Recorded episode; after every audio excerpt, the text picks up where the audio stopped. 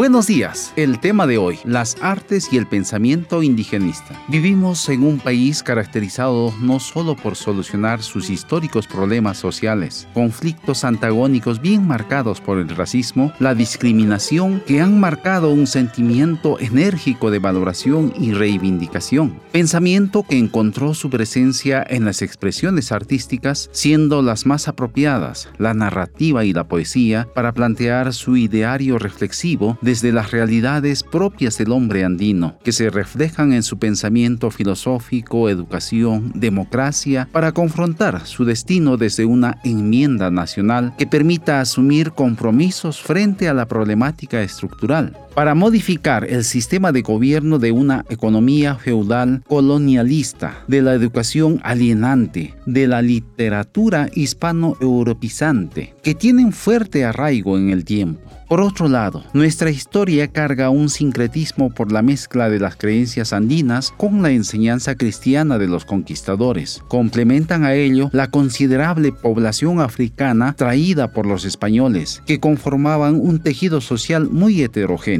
Como bien sabemos, las décadas siguientes a la independencia del Perú fueron muy accidentadas socialmente por los regímenes caudillistas y el arribo de inmigrantes europeos, chinos, japoneses, alemanes, e italianos para apoyar las industrias crecientes en el país. No olvidemos que después de la guerra con Chile hubo un periodo llamado la República Aristocrática. En este contexto latía con más fuerza el sentimiento y pensamiento por la desigualdad, marginación, humillación, violación de los derechos fundamentales que seguían sufriendo los pueblos indígenas desde la conquista. Por tanto, la sed de reivindicación se mantuvo en los movimientos independistas criollos y se asentó en la amplia población peruana. La realidad escrita consolidó la corriente indigenista, que fue acuñada con el correr del tiempo por los agentes culturales del momento. Sin duda, una de las corrientes más importantes fue la literatura peruana del siglo XX, iniciada por la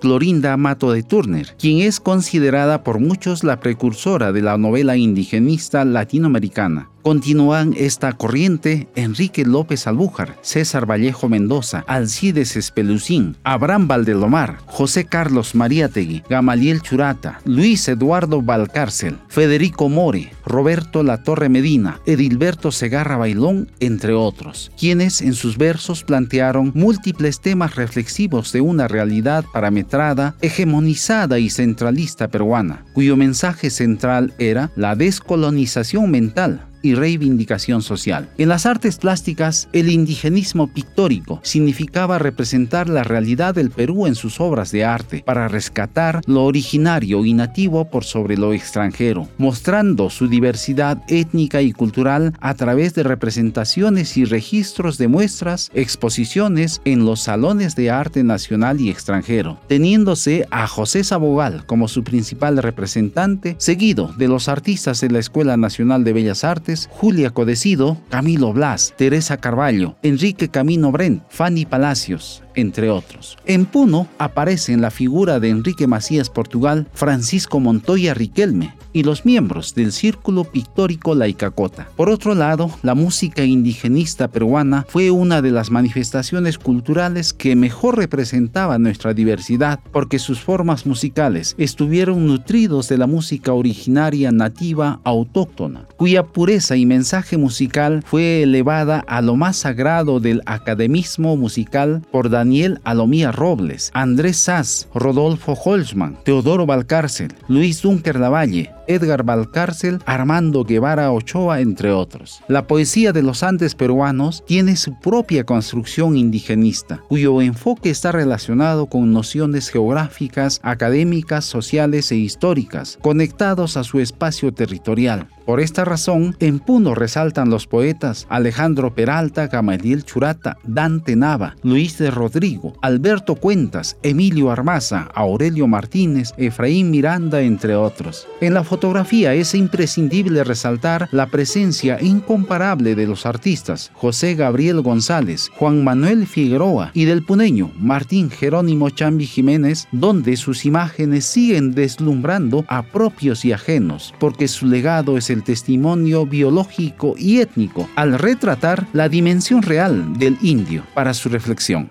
Muchas gracias.